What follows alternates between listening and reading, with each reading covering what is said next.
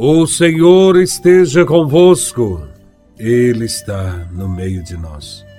Proclamação do Evangelho de Nosso Senhor Jesus Cristo, segundo São Mateus, capítulo 9, versículos 14 e 15.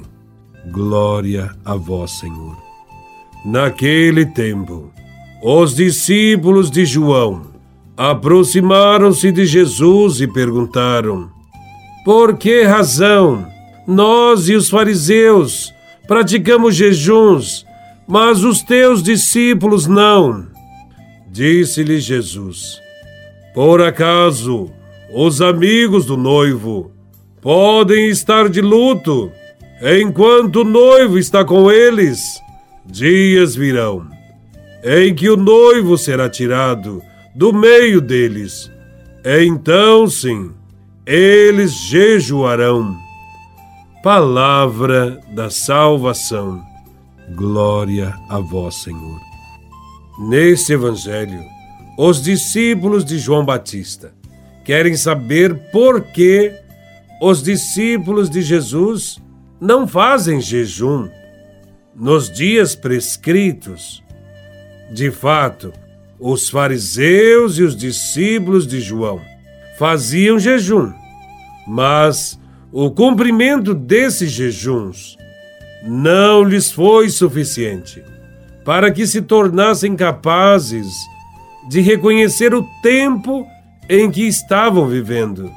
Não foram capazes de enxergar que o Filho de Deus estava lhes visitando, de modo que não puderam viver a alegria daqueles que têm o próprio Deus presente em suas vidas e nem puderam usufruir de forma mais plena a presença da graça. Para os judeus, o jejum sempre foi sinal de dor, de penitência, observado especialmente nas épocas de calamidades, para implorar a misericórdia de Deus, ou para exprimir arrependimento dos pecados.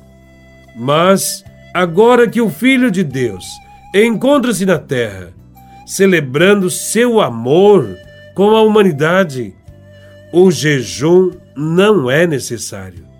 Por isso, aos discípulos de Jesus, destina-se a alegria em vez do choro.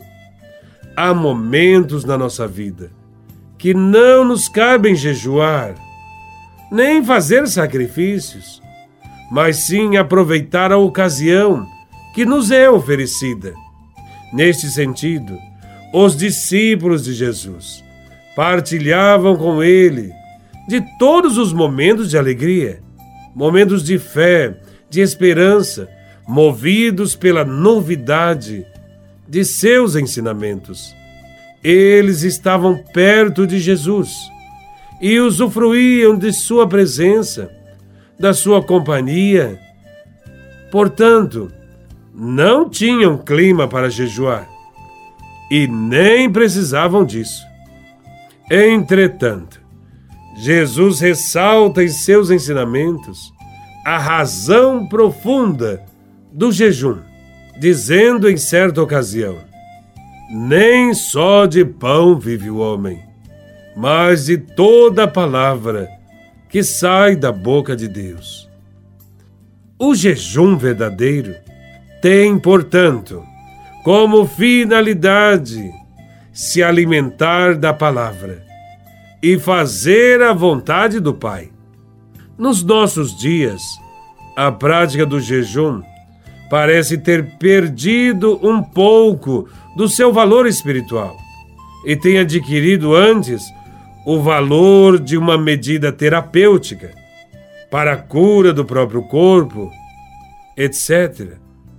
Jejuar, sem dúvida, é bom para o bem-estar, mas para os cristãos é, em primeiro lugar, para curar tudo o que os impede de se conformarem com a vontade de Deus. Com o jejum e com a oração, permitimos que o Senhor venha saciar a fome mais profunda que vivemos no nosso íntimo, a fome e a sede de Deus. Ao mesmo tempo, o jejum ajuda-nos a tomar consciência da situação na qual vivem tantos irmãos nossos.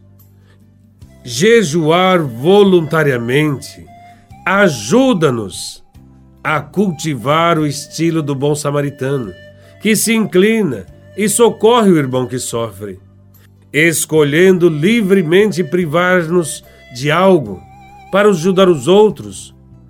Mostra concretamente que o próximo em dificuldade não nos é indiferente. Pois, como ensina o profeta Isaías, o jejum que agrada a Deus consiste em repartir o alimento com o faminto, em dar abrigo aos infelizes, em vestir os maltrapilhos, precisamente para manter viva esta atitude de acolhimento e de atenção para com os irmãos mais pobres, que nós encorajamos as comunidades a intensificar na quaresma a prática do jejum, cultivando de igual modo a escuta da palavra de Deus, a oração, a esmola. Estas práticas religiosas estão presentes desde o início das comunidades cristãs. E nós devemos viver isto sem hipocrisia, mas por amor, com confiança. Louvado seja nosso Senhor Jesus Cristo, para sempre seja louvado.